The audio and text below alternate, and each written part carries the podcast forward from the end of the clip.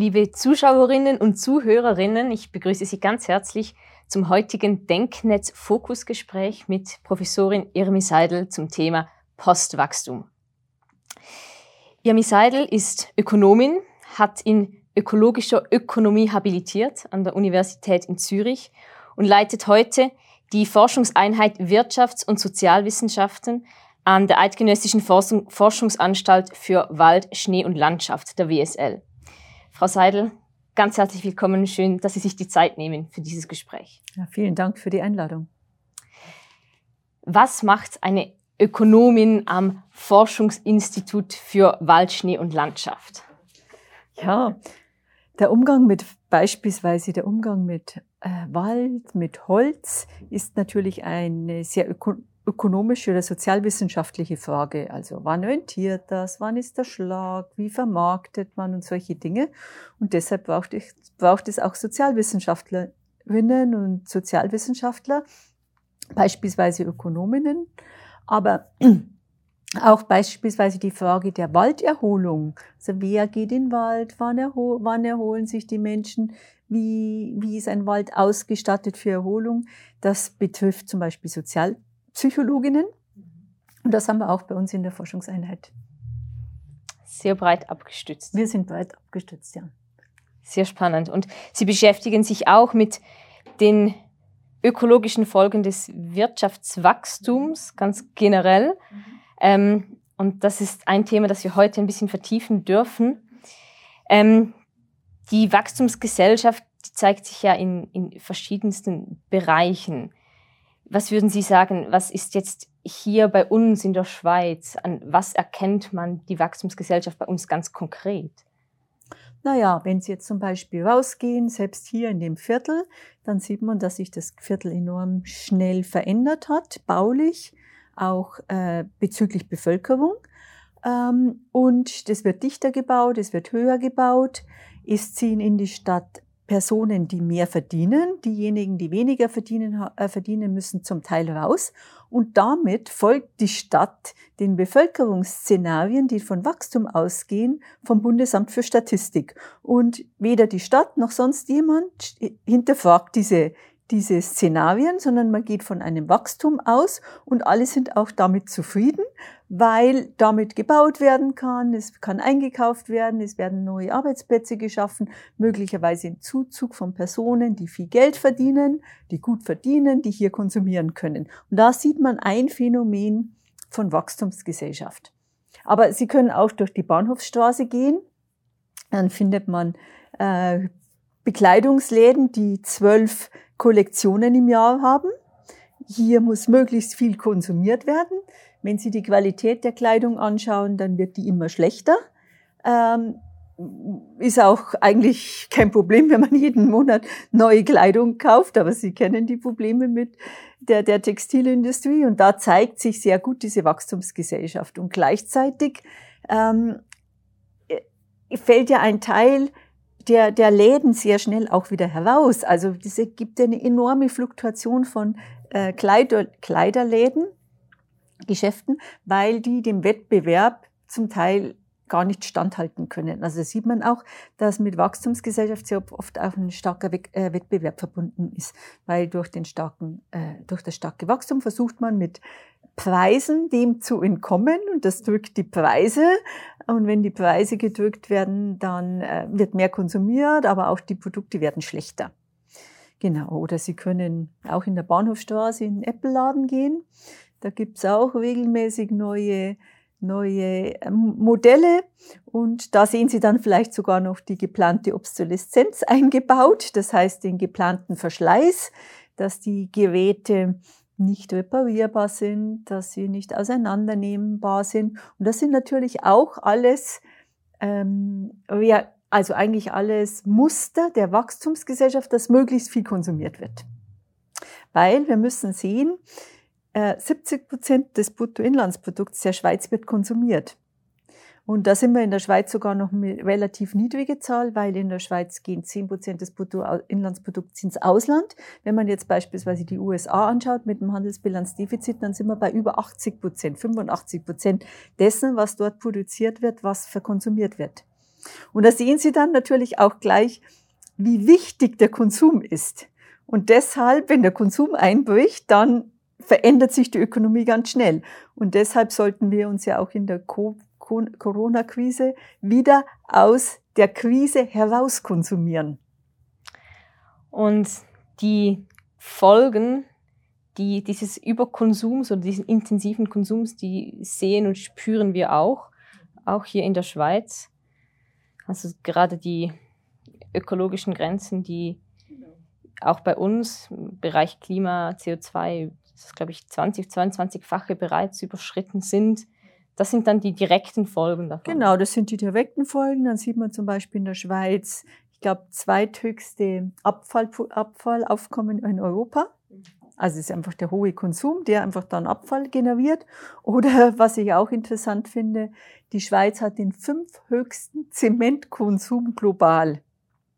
Also im Vergleich noch zu Saudi-Arabien oder diesen Ländern pro Kopf oder China. Also da ist die Schweiz an fünfter Stelle und es zeigt halt, das widerspiegelt, dass viel gebaut wird, viel Beton. Natürlich geht auch was in den Tunnelbau und so, das ist natürlich auch ein großer Punkt. Aber da sieht man halt, dass, dass, die, dass es einen großen Material- und Energiedurchfluss hat für den, das hohe Konsumniveau, das wir hier haben und das natürlich idealerweise noch wächst.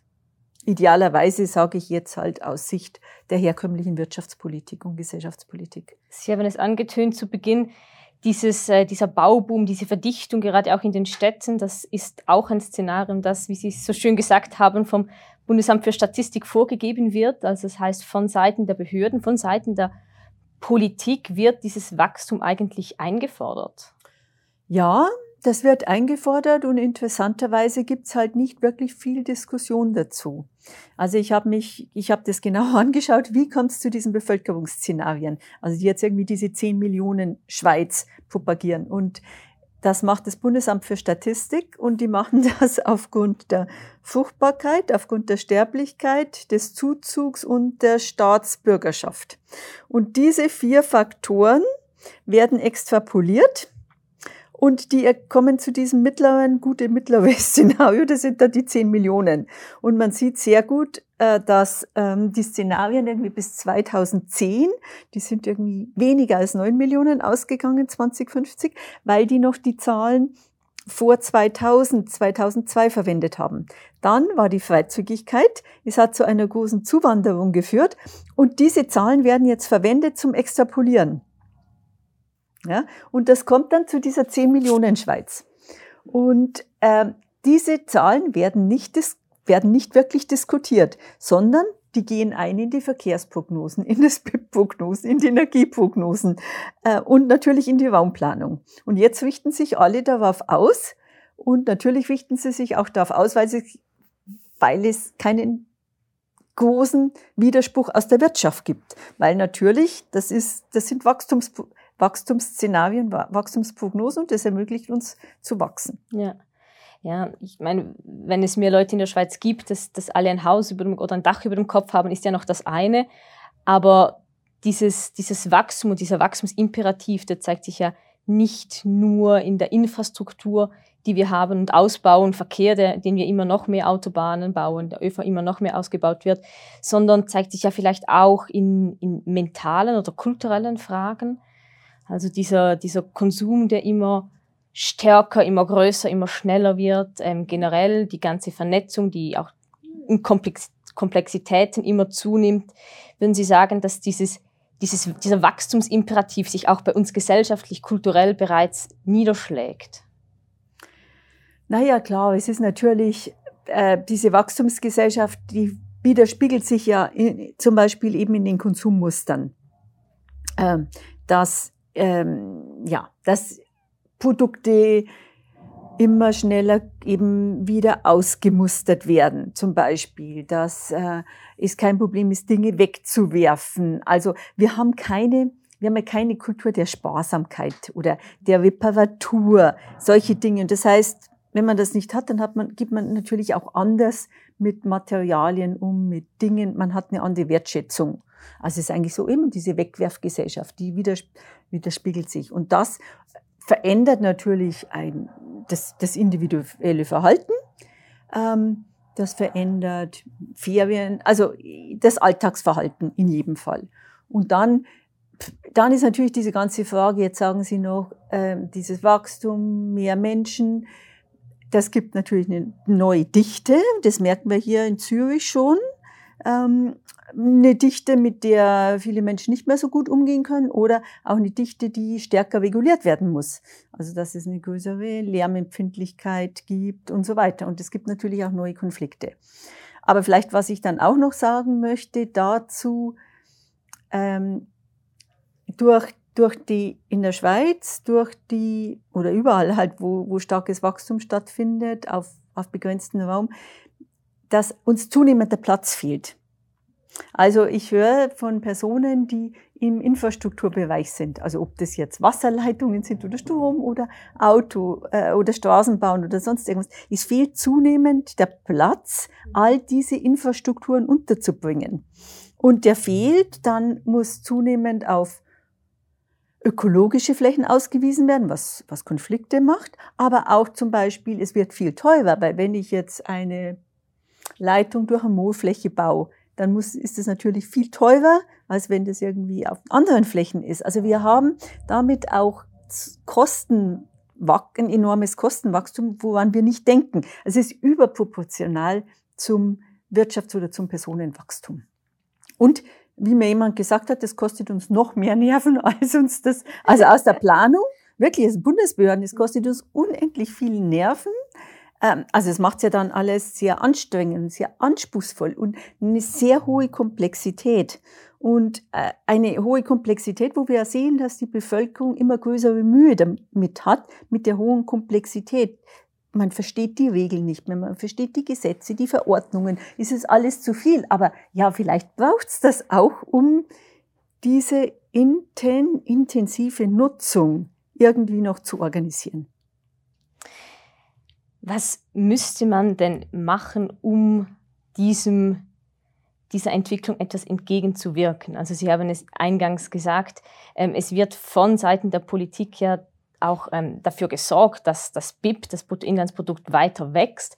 Weshalb sagt man da nicht einfach, wir könnten da auch ähm, einen Policywechsel vornehmen und in eine andere Richtung gehen?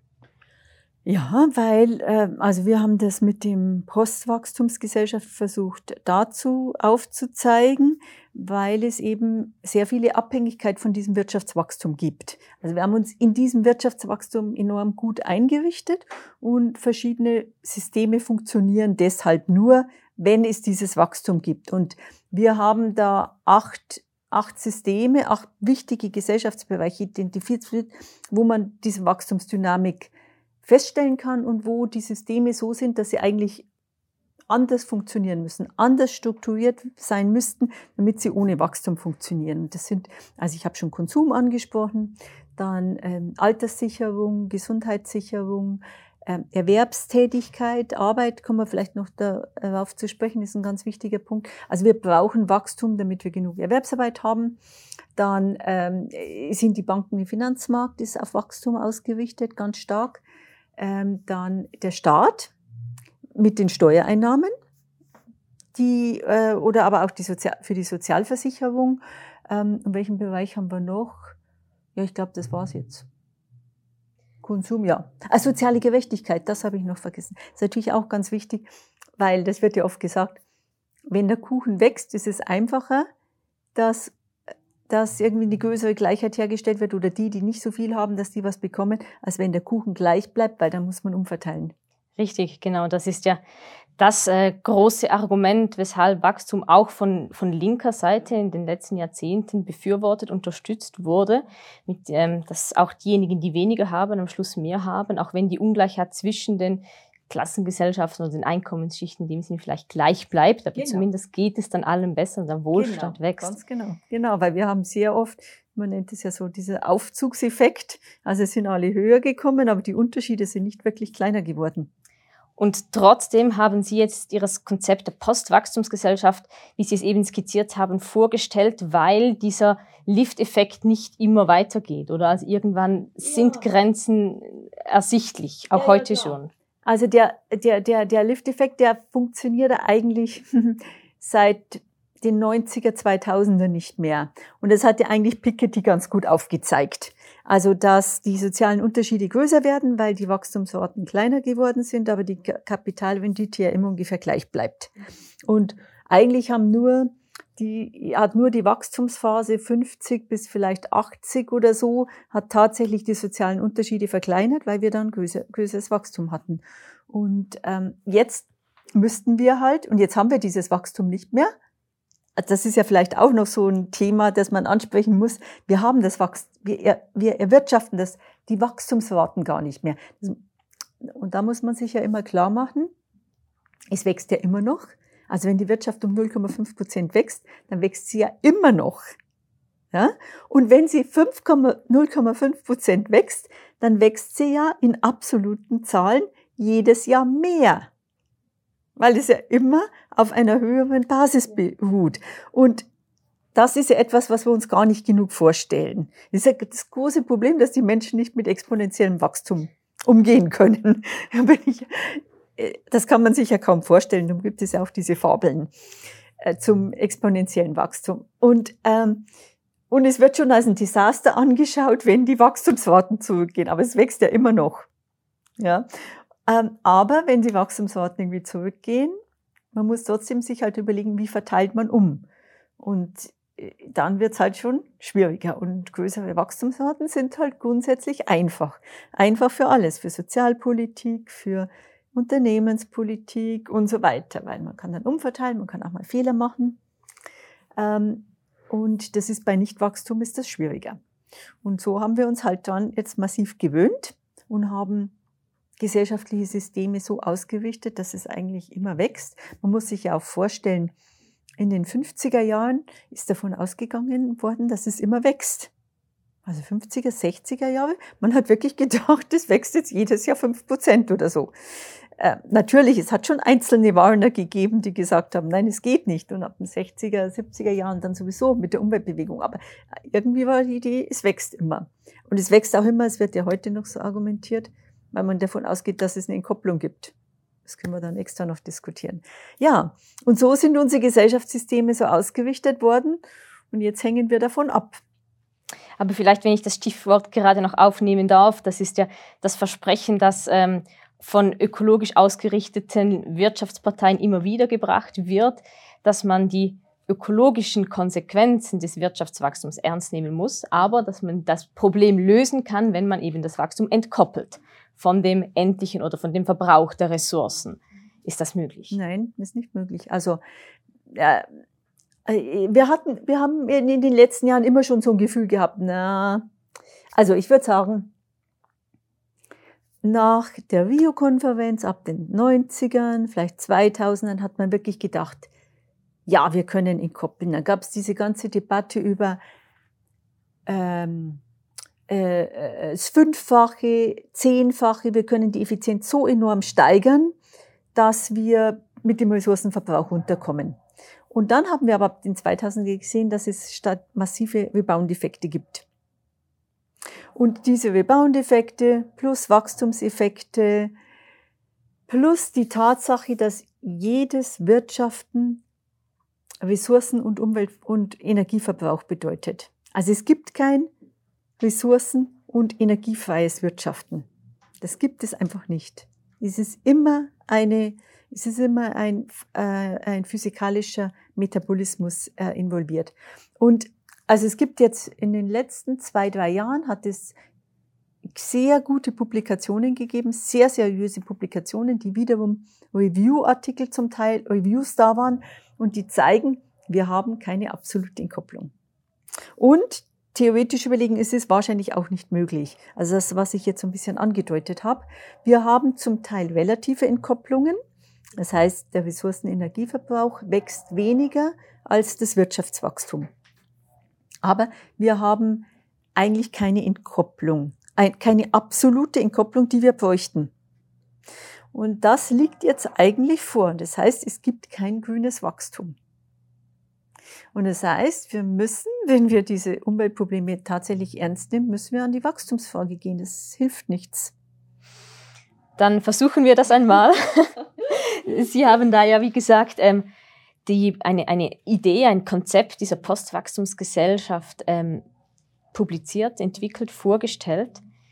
Sie haben es angetönt, ähm, ein Bereich ist, dass wachstumsabhängige Institutionen, die wir heute in der Gesellschaft haben, dass die angegangen werden müssen. Also das heißt, wenn wir heute 0,5 Prozent Wirtschaftswachstum dastehen, dann ist es nicht ganz grundlos, weshalb die äh, Wirtschaftszeitungen ähm, Schlagzeilen abdrucken, dass, dass, äh, dass wir hier in, in einer halben Krise stecken, weil effektiv mit tiefen Wachstumsraten wir ein Problem haben, auch in der Schweiz. Ja, also wir haben halt ein paar Probleme. Ich glaube, dass es ein bisschen übertrieben ist. Das ist ja auch relativ viel. Ja, ähm, aber ähm, was können die Probleme sein? Also die Probleme können, ähm, wie fange ich an? Also das Problem kann sein zum Beispiel niedrigeres Wachstum, dass, äh, dass es einen Druck auf die Löhne gibt. Und dann könnte es sein, dass geringere, geringere geringere Beiträge Steuern oder Sozialbeiträge und dann gibt es da ein Problem. Oder dass halt die Gewinne an den Börsen kleiner sind und dann kriegen die, laufen die Pensionskassen in Probleme. Aber vielleicht sage ich noch was anderes, weshalb das tatsächlich zu einem, also wo es Probleme gibt. Ähm, wir wir haben insgesamt in unserer Gesellschaft einen gewissen Produktivitätsfortschritt. Der ist ja auch gewollt, also technischer Fortschritt, der dazu führt, dass wir weniger Arbeit brauchen. Also jetzt die Selbstscan-Kassen, die es gibt, die die Kassiererin ersetzen. Und da gibt's ja viel. Also immer mehr wird Personal ersetzt. Ja, man, wir buchen nicht mehr, indem wir wo anrufen, sondern wir machen das per Handy und so weiter. Wir kennen die Geschichten. Also es ist technischer Fortschritt, der menschliche Arbeit, menschliche Erwerbsarbeit ersetzt. Und dieser, diesen Fortschritt gibt es und mit, äh, und mit Wirtschaftswachstum verbreitet der sich auch, weil eben wenn neue Kassen eingesetzt wird, eine neue Anlage, dann werden diese Selbstscan-Kassen gleich eingesetzt und nicht mehr alte hinge. Also so. Mit Wirtschaftswachstum erhöht sich die Produkt, wird der Produktivitätsgewinn wird verbreitet. Jetzt werden damit Personen Arbeitskräfte frei und das muss wieder kompensiert werden. Und es wird versucht zu kompensieren mit Wirtschaftswachstum. Aber Wirtschaftswachstum setzt ja wieder Arbeitskräfte frei. Und äh, man kann das in der Ökonomie wird das so genannt als Produktivitätsfalle. Wir wachsen, setzen Arbeitskräfte frei. Jetzt braucht es wieder mehr neues Wachstum, aber das setzt ja wieder frei. Und wir haben in der Schweiz die KOF, wir haben jetzt hier in der Schweiz relativ gute Zahlen. Und zwar haben wir eine Beschäftigungsschwelle von zwei Prozent. Das hat die KOF 2018 errechnet. Und das heißt, wir brauchen mehr als zwei Prozent Wirtschaftswachstum, um die, keine Erhöhung der Arbeitslosigkeit zu haben. Und das ist viel. Und das Problem ist, das erreichen wir kaum mehr. Also wir brauchen Wirtschaftswachstum, um eigentlich den Status quo zu erhalten. Um den Status quo an Erwerbsarbeit zu halten. Genau. Vor allem bei dieser hohen Beschäftigungsschwelle. Also jetzt in Deutschland ist die Beschäftigungsschwelle deutlich niedriger. Äh, das hängt, das hängt damit zusammen, dass es dort viel niedrig, sehr viel Niedriglohnsektor gibt, unter anderem. Äh, ja, hängt vielleicht auch noch mit zusammen mit einem noch einem größeren Dienstleistungssektor. Äh, aber das heißt, wir brauchen, und zwar schon relativ hohes Wachstum, damit wir den Status quo bei der Erwerbsarbeit erhalten. Und darum kommt dann natürlich bei 0,5 Prozent so eine gewisse Panik auf. Und gleichzeitig wissen wir, dass zwei Prozent einfach kaum mehr zu erreichen ist. Das heißt, wir laufen da einfach in eine Situation, wo wir wirklich eigentlich ehrlich sein müssten, alle, und sagen, ja, das müssen wir angehen. Weil, äh, und da haben wir jetzt noch gar nicht von ökologischen Problemen gesprochen. Vielleicht, bevor wir noch auf die Folgen ähm, zu sprechen kommen, noch ein zweites Beispiel, das Sie eingangs bereits erwähnt haben, ähm, mit unserer Altersvorsorge. Das ist ein politischer Dauerbrenner. ähm, AHV, aber auch zweite Säule Pensionskasse mit dem BVG, ähm, politische Projekte, die jetzt in diesen Monaten diskutiert werden, weil man eine Finanzierungslücke sieht und diese schließen möchte. Aber auch hier sagen Sie, sind wir eigentlich in dieser Wachstumsspirale gefangen? Ähm, können Sie dazu etwas ausführen? Ja, ich kann vielleicht, idealerweise unterscheiden wir in der Schweiz zwischen AHV und Pensionskassen. Und in AHV ist es so, dass 80 Prozent des AHV-Budgets wird durch Prämienbeiträge bezahlt und 20 Prozent äh, bringt noch der, äh, sind noch öffentliche Mittel. Und ähm, wir haben in der Schweiz die doppelte demografische Herausforderung, wie in allen westlichen Ländern. Das heißt, die Menschen werden älter und die Geburtenrückgang. Wir haben Geburtenrückgang. Also das heißt, weniger Menschen, weil wir haben das Umlageverfahren in der AHV, weniger Menschen müssen immer mehr bezahlen. Und das bedeutet, dass die, die Last natürlich der Jüngeren höher wird. Und gleichzeitig, und deshalb sollten idealerweise es mehr junge Leute geben. Also ich habe da noch so ein Zitat im Kopf, das war ganz interessant von, von Burkhalter 2011. Und dann sagt er äh, irgendeiner Veranstaltung, dank der Zuwanderung von seit 20 Jahren haben, nein, Seit 20 Jahren haben wir seit 10 Jahren schwarze Zahlen in der AHV. Ja? Und das ist genau das. Wir holen, wir, wir versuchen Zuwanderung zu haben, weil wir dann neue Beitragszahlende haben. Und dann kommen die ganze Dynamik rein. Wir brauchen Wohnungen, wir brauchen Infrastruktur und so weiter.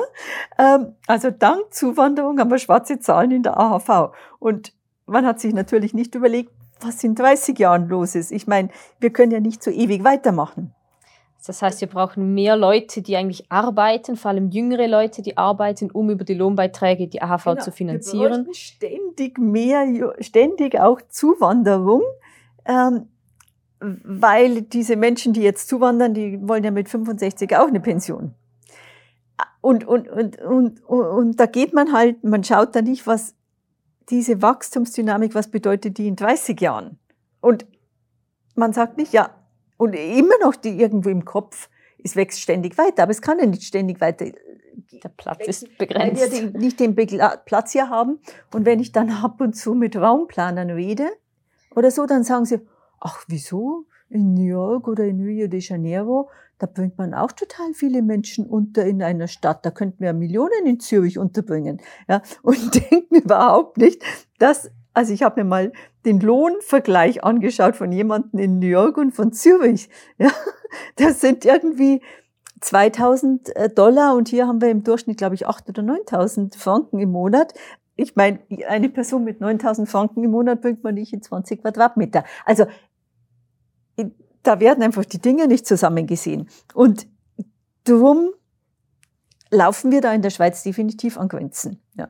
Und jetzt ist halt die Frage, wie gestalten wir diese AHV um, damit wir nicht ständig von Wirtschaftswachstum und praktisch Zuwand, also mehr Arbeitskräften abhängig sind. Und ähm, ja, das wird äh, nicht gehen ohne einen stärkeren Beitrag von, vom Staat. Das ist der dritte Beitragszahler. Genau, dass es einfach ein dritter Beitragszahler wird. Ähm, aber wir können uns ja überlegen, woher holen wir dieses Geld? Und ähm, ich denke, ähm, da gab es ja die, die Diskussion über eine ökologische Steuerreform.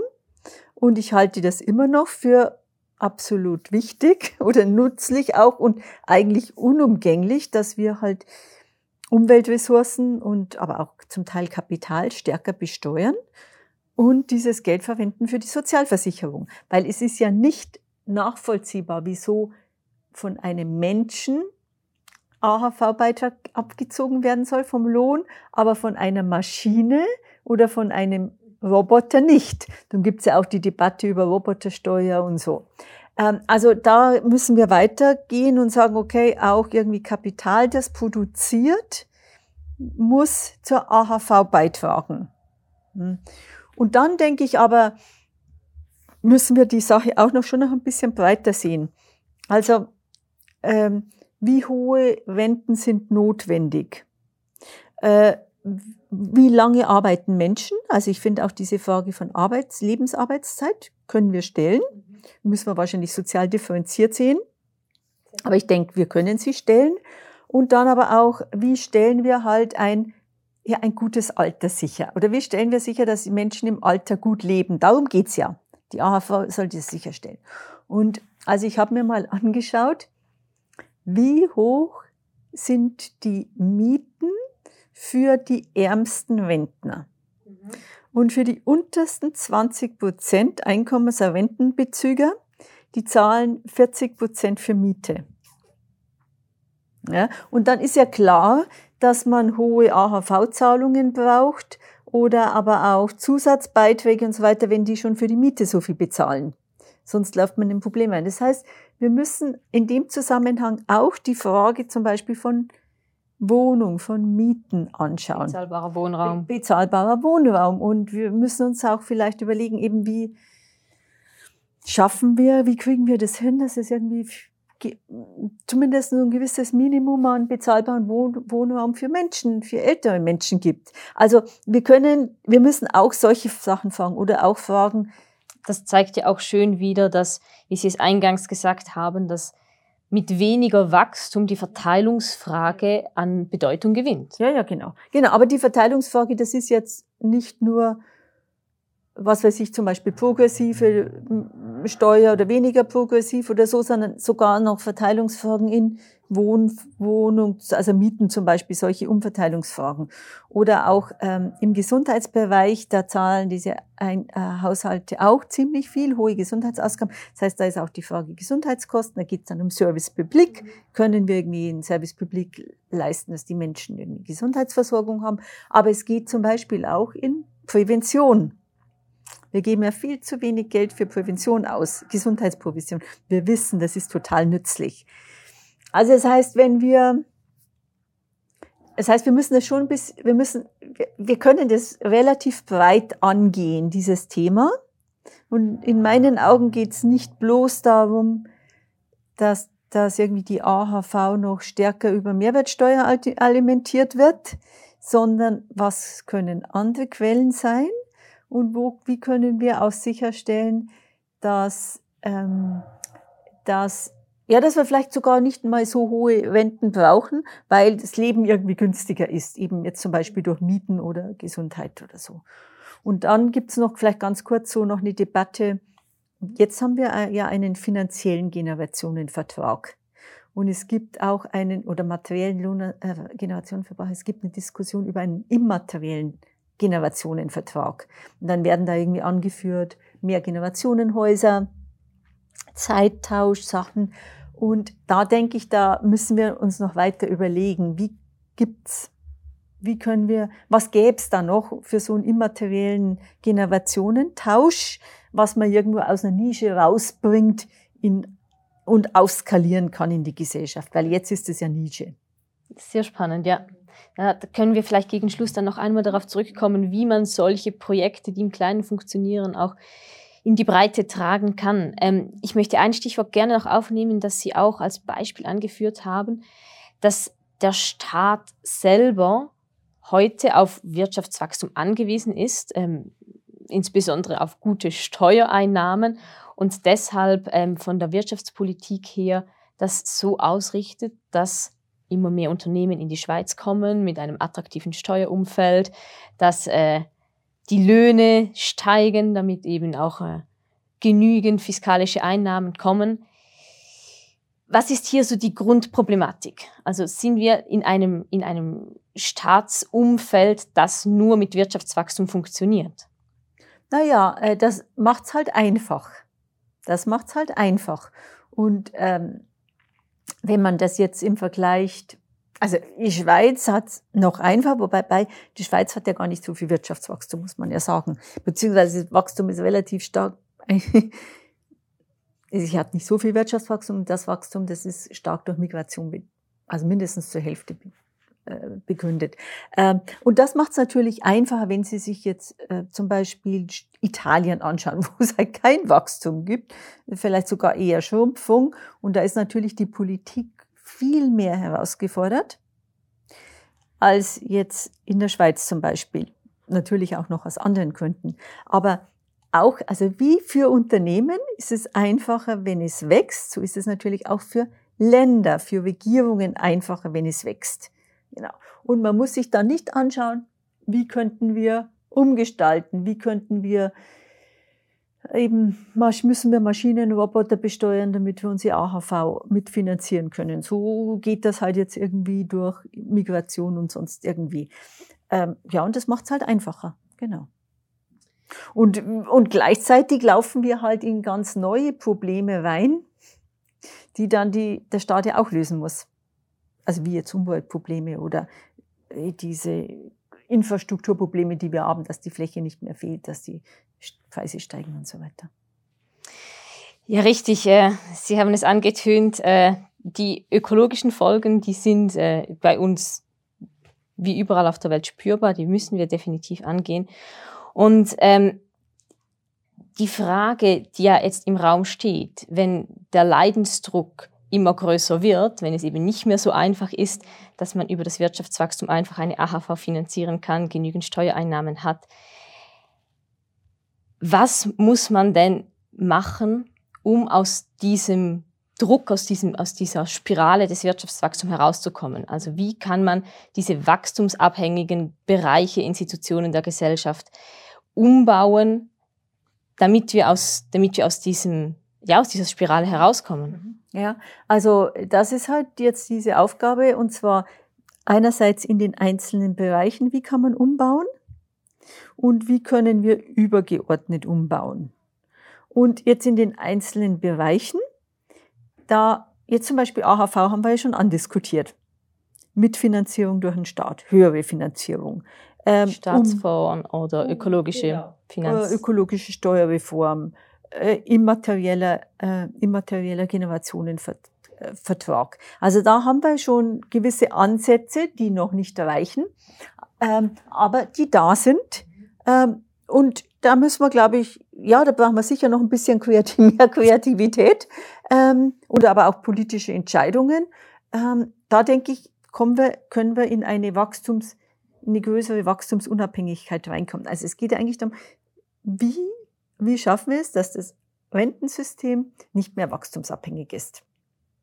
Und wie schaffen wir es, dass das Gesundheitssystem nicht mehr wachstumsabhängig ist, dann, dass wir aus dem Konsumbereich weniger, nicht mehr wachstumsabhängig sind. Und dann kommen wir relativ schnell auf die ganze Frage von Erwerbstätigkeit rein. Also weil ja oft äh, Wachstum auch generiert wird, damit wir genug Erwerbstätigkeit haben. Und da werden wir nicht vorbei, vorbeikommen, in meinen Augen, an der Frage Arbeitszeitreduktion. Also, dass die vorhandene Arbeit auf mehr Köpfe verteilt wird. Ähm, würde uns auch allen gut tun. Und übrigens hat ja, es wird oft zitiert, äh, John, Kane, John Maynard Keynes hat er schon 1930 gesagt, es war der große englische Ökonom, hat er schon 1930 gesagt, dass, in, dass, wir in 100 Jahren nur noch 15 Stunden arbeiten werden, weil er sagt, es wird große technische Fortschritte geben und das führt dazu, dass wir weniger arbeiten können. Und das haben wir halt überhaupt nicht umgesetzt. Genau, wir haben überkompensiert und einfach die menschlichen Ressourcen in das Wirtschaftswachstum gesteckt. Ganz genau. Und wir Wirtschaftswachstum und, und damit halt ähm, Konsumwachstum und Gewinne und Ausbau von Staatshaushalten und so verwendet. Das heißt Arbeitszeitverkürzung bei aber gleichbleibendem Lohnniveau ähm, wäre ähm, ein, ein Grundeinkommen allenfalls auch eine Idee. Wie stehen Sie dazu? Äh, also noch ganz kurz, das ist eine ganz zentrale Frage. Gibt es dann einen vollen Lohnausgleich? Und äh, ich würde sagen, nein. Also das müssen wir abstufen für die unteren Einkommen, ja, weil wir müssen ja sicherstellen, dass irgendwie ist Lebens, die Menschen noch irgendwo leben können und die sozialen Unterschiede nicht so groß sind. Aber wenn wir jetzt den gleichen Lohn hätten, dann hätten wir natürlich einen enormen Produktivitätsfortschritt, also Antrieb. Ähm, und äh, wir, müssten, wir würden ja irgendwie genauso viel herstellen, was dann irgendwie verkauft werden kann. Also wir hätten damit überhaupt keine ökologische Entlastung. Äh, sondern ich denke, es geht tatsächlich schon auch darum, ähm, wenn Arbeitszeit frei wird, dann kann man sich auch mit was anderem, kann man auch noch außerhalb der Erwerbsarbeit zur Sicherung der eigenen Lebensgrundlagen beitragen. Und da gibt es auch viele Konzepte. Es gibt das Konzept der Halbtagsgesellschaft, der 1 zu 4, also für unterschiedliche Tätigkeiten. Das sind, also im Arbeitsbereich haben, hat schon viel Diskussion stattgefunden, weil uns das schon seit den 70er Jahren beschäftigt. Was passiert, wenn der Arbeitsgesellschaft die Arbeit ausgeht? Also hat Dahrendorf schon gefragt. Äh, und da haben wir schon Konzepte. Und da denk, aber das müssen wir, müssten wir halt anwenden. Und ähm, also das ist jetzt diese Arbeitsseite und dann haben Sie jetzt wegen Grundeinkommen gefragt und da müssen wir wirklich anschauen, von welchen Grundeinkommen sprechen wir. Also von welcher Höhe, dann von bedingungsvoll oder bedingungslos, wie, wie soll es finanziert werden und das hat natürlich relativ unterschiedliche Aus Auswirkungen. Ähm, ich persönlich glaube, dass wir in eine Richtung gehen sollen von Basics, also es gibt in England so eine Diskussion, die ist natürlich nicht ganz vergleichbar mit hier, aber dass es statt Grundeinkommen Basic Services braucht. Mhm. Und es würde bei uns eher in die Richtung gehen, Service Public Ausbau. Das haben wir ja jetzt auch von der SB, diese, diese Forderung. Äh, und ich denke, das hat was an sich, äh, dass wir da diese Services ausbauen und dann, äh, und dann eine Beteiligung am Erwerbsleben aller mit einer reduzierten Arbeitszeit. Das heißt wirklich ein Umbau des Wirtschaftssystems, quasi ein, die Grundversorgung, das Grundangebot ausbauen über den Service Public und gleichzeitig die Erwerbsarbeit reduzieren, was auch dann wieder mehr Möglichkeit gibt für andere Tätigkeiten, Reproduktionsarbeiten, Subsistenzarbeiten. Ganz genau, dann wir haben enorm viel Bedarf an Sozialarbeit, also an Care-Arbeit. Ähm, an Bildungsarbeit und so weiter, wo man dann auch Dinge machen könnte, die heute eigentlich niemand mehr macht. Weil, weil, weil sehr viel kommodifiziert ist, wurde. Wie sehen Sie die ähm, Forderungen, die Entwicklungen, das Wirtschaftssystem mehr in die Bereich oder den Konsum mehr in den Bereich ähm, von einem Tauschhandel, von Sharing-Konzepten weiterzuentwickeln, weniger vom, vom Kauf her, vom Besitz her wegzukommen und wirklich die, die Güter mehr zu teilen? Naja, ich meine, das ist ähm, eine, es hat sehr verschiedene e-, Effekte. Das ist ja relativ stark diskutiert, wird stark diskutiert aus ökologischen Gründen, weil man ja dann viel weniger Ressourcen braucht. Und wir haben ja natürlich vor 50, vor 1950 enorm viel geteilt. Also war das ja viel aus, also ich denke, das ist ja zum Teil auch das Normale, dass man einfach Dinge, die man nicht so viel braucht, dass man die einfach teilt. Und das haben wir ja gänzlich vergessen halt durch diese enorme Konsumgesellschaft. Und äh, das hat sicher, das hat ökologische äh, Effekte, aber es hat auch natürlich ähm, gesellschaftliche Effekte, weil es eigentlich diesen enormen Individualismus wieder zurückdrängt, der ja damit ermöglicht wurde, dass jeder alles selbst hat. Sondern dass halt wieder irgendwie Gemeinschaften irgendwie gelebt werden können, geteilt werden. Und das bedeutet natürlich auch irgendwie ein ziviles Engagement, ein soziales Engagement. Ähm, und wir haben jetzt heute viele Techniken, also jetzt mit dem Internet und so weiter, wo, wo, wo Teilen ja enorm einfach ist. Darum hat es ja auch einen großen Boom erlebt, weil wir eigentlich die technischen Mittel für so ein Teilen haben. Und ähm, von daher finde ich das finde ich das äh, nützlich gut, aber wir dürfen auch nicht zu viel Hoffnung reinstecken, weil es gibt schon Literatur, die zeigt, dass es einfach auch Rebound-Effekte gibt. Also ich brauche jetzt nicht mehr meine eigene Bohrmaschine und ich brauche nicht mehr das und dafür kann ich dann was anderes kaufen. Dann wird das Geld für andere Konsumgüter Ganz dann einfach genau. Oder diese ganze Second-Hand-Versand und so weiter führt dazu, dass die Menschen einfach noch mehr anhäufen können oder so. Oder sich dann irgendwie von, von allen befreien und dann wieder neu einkaufen können. Also da gibt's Literatur zu den Rebound-Effekten. Ich kann da jetzt keine Zahl nennen, aber es ist aufgezeigt worden, dass die existieren und ich vermute, dass die nicht so klein sind.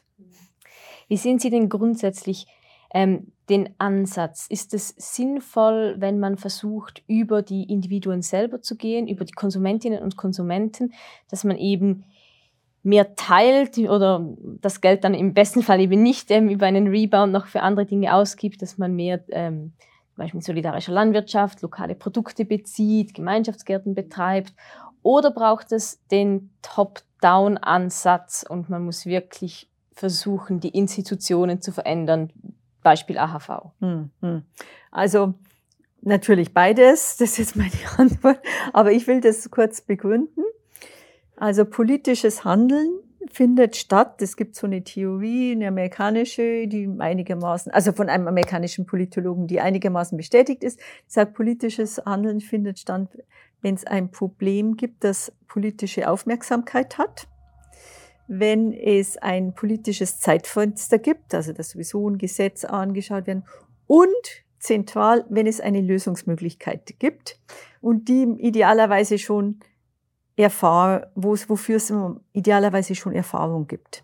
Und diese Lösungsmöglichkeiten, die werden nicht durch die Politik entwickelt, vor allem auch nicht die, die Anwendung, sondern diese Lösungsmöglichkeiten kommen in der Regel von der Gesellschaft. Also wenn ich jetzt sage, Generationenhäuser, ja, das, das haben Leute ausprobiert. Ähm, also das heißt, wir brauchen unbedingt die gesellschaftliche Kreativität für Lösungen, weil sorry, wenn ich Ihnen das jetzt sage, aber Politiker sind nicht super, super kreativ.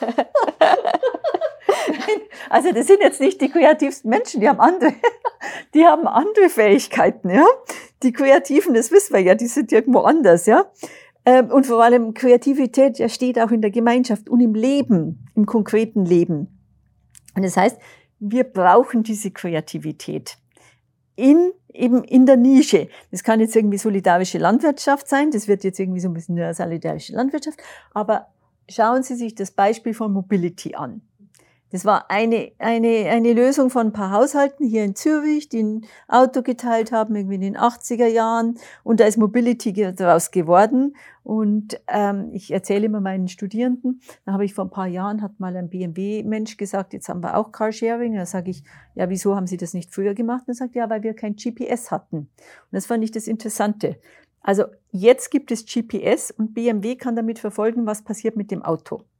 Die können mit dem GPS die, das fehlende Vertrauen, die fehlende Bekanntschaft äh, kompensieren. Ja, also das heißt, irgendwelche Familien in Zürich und so haben dieses Tool entwickelt und dann kam dann noch irgendwie die Technologie dazu und natürlich auch Zeitgeist verändert. Jetzt kann BMW das machen. Was ich damit sagen will, wir brauchen diese Kreativität und diese Kreativität, die braucht auch die Politik. Die kann nicht von oben sagen, jetzt teilt mal das Velo. oder irgend sowas oder das Auto oder so, sondern es braucht das. Und darum brauchen wir beides. Und darum hat die Politik eigentlich auch eine ganz große Rolle ähm, im Fördern von Nischen und von Kreativität und helfen, wie können wir diese Innovationen aufskalieren. Und ich glaube, dass die Politik das zum Teil schon verstanden hat, aber vielleicht noch nicht genug. Äh, wie können wir Lösungen hochskalieren? Ich meine, jetzt in Zürich zum Beispiel wird schon gemacht, irgendwie Kalkbreite. Wie bringen wir das noch weiter rein? Wie bringen wir andere Genossenschaften dazu, solche Lösungen auch anzuwenden? Und, ähm, aber das ist eine wichtige Aufgabe. Und dann kann halt die Politik irgendwie Rahmenbedingungen setzen. Ähm, das ist dann eine wichtige Aufgabe und von oben kommen. Aber sie braucht von unten diese Kreativität und zum Teil die Erfahrung. Das heißt, man muss wirklich die Räume schaffen, damit diese Praktiken, diese, diese kreativen Ansätze ausprobiert werden können und mit diesen Erfahrungen kann man sie dann verbreitern und genau, auf die Schweiz übertragen. Das, also in Zürich, da gibt es dann auch Literatur dazu, wie die Stadt Zürich das durchaus sehr gut auch macht, dass sie herkömmliche Genossenschaften und die super innovativen Genossenschaften, nur die zwei können sich bewerben zusammen. Und dann bringt und dann bringt man das halt hin, dass die sich gegenseitig äh, beeinflussen und so. Also so, so solche Sachen gibt es durchaus und die sind auch erfolgreich. Ähm, ja. Ich finde das ein sehr spannender Ansatz, ähm, auch deswegen, weil die, ähm, die Degrowth-Bewegung in den letzten Jahren, ähm, die ja auch äh, an, an Stärke zugenommen hat, mehr Leute sich damit beschäftigen, ganz bewusst sagen, dass sie neben den wissenschaftlichen Bearbeitung dieses Themas auch diesen politischen Aktivismus leben und, und in ihre Bewegung einbinden wollen. Also damit man eben beide Ansätze hat. Und ich nehme an, die, die ähm, Erkenntnisse aus der Wissenschaft dann auch gleich versuchen kann umzusetzen. Ja, das einerseits, dass es gibt ja so eine in der Trans ganzen Transformationsforschung gibt es ähm, den Gedanken, dass es eigentlich auch eine transformative Forschung gibt. Also nicht nur Transformationsforschung, dass man das erforscht, sondern dass Wissenschaftler selbst mit zur Transformation beitragen. Und äh, das ist inzwischen eigentlich so ein wissenschaftstheoretisches Konzept auch. Ähm, und das geht ja in die Richtung. Also diese, die Growth People, die tragen selbst dann auch zur Transformation mit ihrem Handeln bei. Und wir haben ja eigentlich immer bei jungen Menschen diese Verbindung zwischen politischem Engagement und, und, und, und Durchdringung, intellektueller Durchdringung der Sachen. Also jetzt zum Beispiel feministische Bewegung, das Private ist politisch. Da haben wir ja auch eine Durchdringung von der politischen, intellektuellen Arbeit mit dem privaten Leben. Und ich denke, das ist eine, das ist halt etwas, was sehr viele Jugendbewegungen oder soziale Bewegungen auch äh, äh, auszeichnet. Und die, diese, die Growth People, die sind halt wirklich, die sind intellektuell auf der Höhe und sind sehr engagiert, haben viel gelesen, sind wissenschaftlich interessiert und artikulieren das dann auch so. Wir machen Aktivismus und wir machen Forschung und Weiterentwicklung, theoretische Weiterentwicklung. Können so quasi auch der Gesellschaft zeigen und als Vorbilder dann auch dienen. Ganz genau, ganz genau, ja. Genau. Und das praktizieren sie und durch dieses Bewusstsein halt ähm, können sie es noch stärker äh, natürlich praktizieren und dazu stehen, aber auch dann entsprechend vermitteln. Mich würde noch ähm, zum Schluss eine Frage interessieren. Wir haben ja jetzt ähm, viel über diese die Schwierigkeiten der Wachstumsgesellschaft gesprochen, Möglichkeiten, wie man sie überwinden kann. Das Thema ist aber nicht neu. Seit den, seit den 70er Jahren wird es immer wieder mal stärker, mal weniger stark diskutiert. Aber jetzt in den letzten eineinhalb Jahren hatten wir ja über die Corona-Pandemie bedingt eine spezielle Situation, dass wir quasi ähm, behördlich verordnet ähm, einen, unseren Konsum zurückschrauben mussten oder zumindest teilweise ähm, zurückschrauben mussten. Wir hatten den Lockdown. Ähm, ich würde sagen, es gab auch wieder so eine, ähm, eine, eine Rückbesinnung auf Regionalität. Zumindest hat es einen wieder interessiert, was, was in der Nachbarschaft passiert oder wie es den Nachbarinnen und Nachbarn geht. Wie sehen Sie die Erfahrungen jetzt aus dieser ähm, Corona-Pandemie oder Lockdown-Erfahrung? Denken Sie, ähm, die Gesellschaft ist jetzt ähm, bereit, über Konsumreduktion, über mögliche ähm, Alternativen oder eben Postwachstumsalternativen zu diskutieren? Ja, also man hat ja da wirklich sehr große Hoffnungen gehabt während der Pandemie, aber ja, die haben sich nicht erfüllt. Also das muss man ganz klar sagen. Das sehen wir jetzt auch, wie schnell der Konsum und so alles wieder zunimmt. Ähm, und natürlich auch gefördert wird, weil wir sollen ja wieder die Wirtschaft aus der Krise herauskonsumieren, wird natürlich alles auch dafür getan, dass das so ist. Aber ich denke, es wurden wichtige Erfahrungen gemacht. Die Erfahrungen sind in meinen Augen, also, dass man auch anders leben kann und dass es irgendwie geht. Und dass es sogar positive Effekte haben kann. Hat negative, aber auch positive. Viele Menschen haben ja auch positive Erfahrungen gemacht mit der Nachbarschaft. Man hatte wieder mehr Zeit. Genau, dass man sich gegenseitig hilft. Ich glaube, das ist wirklich, das war ja unendlich diese Hilfsbereitschaft. Äh, ich glaube, das ist eine ganz wichtige Erfahrung für eine Gesellschaft. Die Menschen helfen sich im, im Notfall. Das sagen auch viele Forschende. Das wird einfach nicht genug äh, kommuniziert, aber ist eine große Hilfsbereitschaft da. Aber auch, dass wirklich enorm viel Innovationen angeschoben worden sind. Kaufs Verkaufsportale, Lohnteilmöglichkeiten. Und ich hoffe, dass das jetzt aufgearbeitet wird noch, damit wir dann auch was lernen können für Transformation oder wenn wieder Krisen kommen. Also da denke ich, gibt es wichtige Erfahrungen. Dann gibt es diese sehr wichtige Erfahrung, dass der Staat, dass das staatliche Handeln hochrelevant ist, dass der Staat eingreifen kann und dass der Staat enorm viele Mittel auch mobilisieren kann. Das haben wir eigentlich in allen Ländern. Also es ist eher eine Stärkung des Staates. Und das sind nicht irgendwie Unternehmen oder so, die uns aus der Krise rausholen und auch nicht globale Player, sondern es ist der Staat. So, das glaube ich hat, und das glaube ich, Von daher wird der Staat gestärkt herausgehen. Ähm, was wir auch noch sehen, finde ich sehr interessant, das ist, dass Länder, wo die Menschen ein großes Vertrauen haben in den Staat, die kommen besser damit, mit der Situation klar. Also ich habe jetzt erst vor ein paar Tagen wieder einen Artikel gelesen. Dänemark zum Beispiel, hohes Vertrauen, hohe Impfquote, die kommen jetzt einfach locker raus. Dagegen schauen sie sich Russland an. Ich meine, kein Vertrauen da, obwohl der Impfstoff ja nicht, wirklich nicht so schlecht ist, scheinbar. Aber die lassen sich nicht impfen, weil sie kein Vertrauen in den Staat haben. Also das ist auch eine ganz wichtige Erkenntnis, dass wir dieses Vertrauen in das Gemeinwesen brauchen für Transformationen. Ähm, also ich glaube, wir haben eigentlich, wir, wir haben durchaus viel gelernt aus dieser Krise. Aber ich glaube, wir dürfen uns auch nicht jetzt irgendwie naiv sein und denken, ja, jetzt laufen wir, jetzt geht's in Postwachstum weiter. Weil die AHV, um bei dem Beispiel zu bleiben, ist natürlich noch die gleiche und die Pensionskassen sind die gleichen und die Arbeitsbedingungen sind die gleichen und so weiter. Also es erfordert viel mehr an Strukturveränderungen als so eine Krise. Und es ist vielleicht auch noch wichtig zu sagen, diese Krise ist nicht die Growth, sondern es ist eine Krise. Die Growth sagen die Leute, das ist eigentlich eine Umgestaltung des Systems. Ähm, darum kann man jetzt auch nicht sagen, äh, jetzt haben wir die Situation, die wir eigentlich wollten. Das heißt, äh, die großen Aufgaben, die stehen uns noch bevor. Die, Aufgaben, die großen Aufgaben, die stehen an. Ja, das ist wir müssen die Gesellschaftsstrukturen so umbauen, dass sie eben unabhängiger werden vom Wirtschaftswachstum, damit wir mit, den, äh, mit einem anderen Wirtschaftssystem weiterfahren können, das uns eben nicht die ganzen Folge Scheinungen bringt, insbesondere eben äh, die ökologischen. Die ökologischen und die, ja, genau, und auch die wirklich die ökonomische Destabilisierung.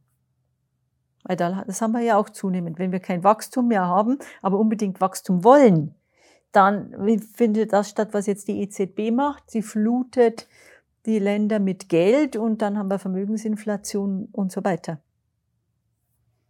Also das, ja. das heißt, äh, die Aufgaben, die stehen noch, die stehen, die stehen noch an. Ähm, ich möchte mich aber ganz herzlich bedanken für die sehr interessanten Analysen, wie und ähm, auch Lösungsansätze, wie wir diese Umgestaltung angehen können im Kleinen und dann äh, auf die, auf die ähm, Gesellschaftsstrukturen dann hoch skaliert.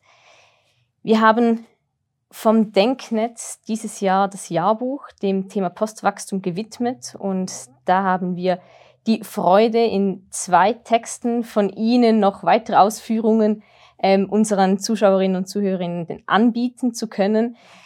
Für alle, die noch mehr wissen möchten, die sich noch mehr vertiefen wollen mit dieser Thematik, auch aus verschiedenen Aspekten mit anderen Autorinnen und Autoren, den empfehle ich ganz herzlich, einen Blick dann in das neue Jahrbuch vom Denknetz 2021 zu werfen. Und Ihnen, Frau Seidel, möchte ich mich ganz herzlich bedanken für dieses sehr interessante Gespräch. Herzlichen Dank.